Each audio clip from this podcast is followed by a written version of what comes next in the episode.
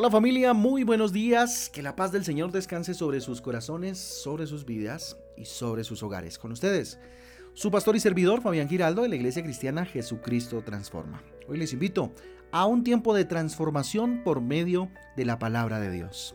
Hoy con el Evangelio de Lucas capítulo 11, Lucas capítulo 11, el libro de jueces capítulo 13. Recuerden que en nuestra guía devocional usted encuentra títulos y versículos que le ayudarán un poco a em, observar el panorama de la lectura para el día de hoy. Les invito entonces a que vayamos a Lucas capítulo 11, la importancia de la oración. Un capítulo importantísimo, un capítulo em, determinante si se quiere. La importancia de la oración, capítulo 11 de Lucas. Mire, muchas vidas están en crisis, muchas vidas hogares a punto de destruirse, jóvenes a punto de terminar, de terminar con su vida, perdónenme. ¿Por qué? Porque hacemos muy poco uso de la oración. Mire, la oración no es solo hablar y ya. La mayoría de los cristianos manejamos un concepto muy pobre de lo que significa oración. Mire, definimos la oración simplemente como, como un acto de hablar y ya. La oración es mucho más que tan solo hablar. La oración tiene poder, tiene, em, mueve el poder de Dios y la manifestación del Señor. ¿sí? Tiene poder de convertir lo imposible en posible. ¿sí? Tiene el poder de transformar nuestras vidas. y mire que a través de la oración podemos entonces eh, enfrentar cualquier tipo de situación y hacernos fuertes aún cuando nos sentimos débiles. Joel capítulo 3 versículo 10, un versículo muy conocido, dice, forjad espadas de vuestros asadones, lanzas de vuestras hoces, eh, diga el débil, fuerte soy. Este versículo nos muestra que la oración es una herramienta, pero también se puede convertir en un arma, ¿cierto? Para ver eh, la fortaleza que viene a partir de la oración sobre nuestras vidas. Mire, la oración es el medio para comunicarnos con nuestro Padre Celestial. La oración nos mantiene vivos espiritualmente, nos mantiene fortalecidos en nuestro corazón, en nuestra mente, en nuestro cuerpo, en nuestro espíritu, en nuestra alma. ¿sí? Mire, para Jesús la oración siempre fue algo muy, muy importante y determinante en, en la ejecución de su ministerio y en su vida diaria. Él era un hombre de fama, recordemos, era un hombre que constantemente estaba siendo asediado por muchos eh, para que le contestase preguntas, para que, perdón, sanase a aquellos que estaban a su alrededor. Tenía muchas ocupaciones, pero siempre sacaba tiempo para orar. Lucas capítulo 5 del 15 al 16 lo recuerda cuando dice, pero su fama se extendió más y más y se reunía mucha gente para oírle y para que les eh, sanase de sus enfermedades. Versículo 16. Mas él se apartaba a lugares desiertos y oraba. ¿Sí? Miren, Jesús tenía una vida rica de oración. La buena costumbre de orar es algo que los padres deberíamos fomentar en nuestros hijos. Los amigos, eh, en, sus amistades, por supuesto, eh, todos debemos, deberíamos o debemos alimentar esa costumbre. ¿sí? Jesús le enseñó eh, a sus discípulos cómo eh, debían hacer una oración. Les dio, digamos que, el modelo de cómo se estructura una oración. Lucas capítulo 11 versículo 2 dice y les dijo, cuando oréis, decid, Padre nuestro que estás en el cielo, santificado sea tu nombre. Primer punto importante, se debe reconocer que Dios es nuestro Padre. Lo primero que se hace cuando se ora es reconocer la paternidad de Dios. Perdón, la sumisión absoluta a Dios. ¿Sí? Y el respeto y la honra suficiente para el Rey de Reyes y Señor de Señores. A veces somos un poquito pasados, ¿no? Mi taita, mi chuchito lindo, ¿cierto? esto, es, esto es una opinión muy personal, pero creo que a Dios no se le trata como se trata a un amigo que tiene uno confianza y con el cual recocha, ¿cierto? Dios es nuestro papá y hay que tratarlo con honra, con respeto y con amor. Segundo punto importante que encontramos en esta estructura de oración, versículo 2 en la parte B dice, venga tu reino, hágase tu voluntad, como en el cielo, así también en la tierra. Debemos aceptar la soberanía de Dios. Debemos aceptar que el gobierno es de Dios, ¿sí? Que el gobierno que Dios tiene en el cielo se ha implementado aquí en la tierra y usted y yo somos aquellos embajadores que acercamos el reino de Dios a la tierra, ¿sí? A la tierra. Versículo 3 dice, "El pan nuestro de cada día, dánoslo hoy", ¿sí? ¿Qué enseña aquí Jesús? Que Dios nos dé lo que necesitamos cada día. Cada perdónenme, cada día trae su propio afán.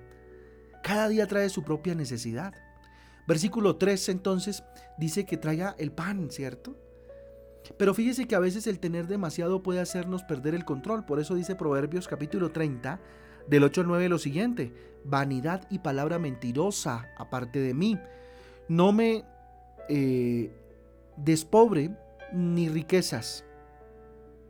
Manténme del pan necesario, no sea que me sacie y te niegue, y diga, ¿quién es Jehová? O que siendo pobre hurte y blasfeme en el nombre de mi Dios. Dice que este versículo nos invita a ser equilibrados, ¿cierto? A pedir a Dios todos los días por la necesidad diaria, ¿cierto? Por la necesidad diaria. Ahora, esto no quiere decir que nos tenemos que volver pobres, ¿no? Y que, no sé, la humildad se base en eso, en aguantar hambre, en no tener dinero, no, nada de eso. Dios nos invita a que vivamos y, pidamos a Dios constantemente lo que necesitamos, pero guardando nuestro corazón, ¿sí? Guardando nuestro corazón. Cuarto punto importante dice, en el versículo 4, en la parte A dice, y perdónanos nuestros pecados, porque también nosotros perdonamos a todos los que nos deben, o a los que nos ofenden, ¿verdad? Mire, dentro del concepto de la oración que, propone Jesús, eh, nos invita a que nos, comprometar, nos comprometamos perdón, a tratar a las personas como Dios nos trata a nosotros. ¿Y cómo nos trata Dios a nosotros? Con amor, con paciencia, con misericordia, con gracia. ¿Usted está tratando a la gente así? ¿Mm? Versículo 4 en la parte B dice, y no nos metas en tentación, mas líbranos del mal. ¿Sí? Pedir que podamos soportar las tentaciones de una manera diaria, ¿sí? recibimos, que eh, de una manera diaria, pues recibimos del mundo, es necesario en medio de la oración, ¿cierto? El pedir, el pedir paciencia, ¿sí? Que de hecho hace parte del fruto del Espíritu Santo. Miren, la oración no es mágica, eso es un, eh, no sé, mito, ¿verdad? Eh, es un medio de comunicación con Dios que nos ayuda a fortalecer nuestra relación con Él. Por lo tanto, es algo en lo que tenemos que estar insistiendo constantemente.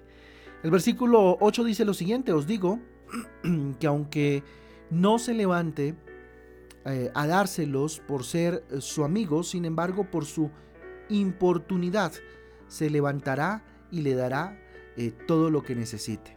Hablando de aquel amigo que golpea todo el tiempo, ¿cierto? Pidiendo algo, ¿sí? Si nosotros siendo humanos y viene un amigo a medianoche a golpear, ¿cómo no nos vamos a, levantar a ayudarle, a colaborarle? Asimismo Dios, ¿sí? Asimismo Dios. Si lo hacemos nosotros que somos pecadores, ¿cómo no Dios? Mire, Jesús resume su enseñanza explicándoles que además de pedirle a Dios todo lo que humanamente necesitamos, también eh, debemos pedirle algo que hará que todo lo que recibamos del Padre lo podamos disfrutar, gozar y darle un buen uso. ¿sí? Lo que debemos pedir es que eh, nos dé de su Espíritu Santo que nos dé de su Santo Espíritu. Si tenemos al Espíritu Santo lo tenemos todo. Versículo 13, mire lo que dice. Pues si vosotros siendo malos sabéis dar buenas dádivas a vuestros hijos, ¿cuánto más vuestro Padre Celestial dará el Espíritu Santo a los que se lo piden? Mire, definitivamente la oración debe ser un momento maravilloso, donde tenemos una comunión, un encuentro, una intimidad, si así se quiere, con nuestro amado Jesús. Dios nos llama entonces a que pidamos, a que oremos, a que nos acerquemos y que lo hagamos eh, a la manera de Dios, a la manera bíblica, con un concepto claro de lo que significa la oración y cómo debe ser. Vamos a orar. Bendito Dios, Padre nuestro, tú que estás en el cielo, bendito sea tu nombre, papá lindo. Hoy reconozco tu paternidad sobre nuestras vidas, dígale. Padre Santo, Que tu reino se acerque acá a la tierra, Señor.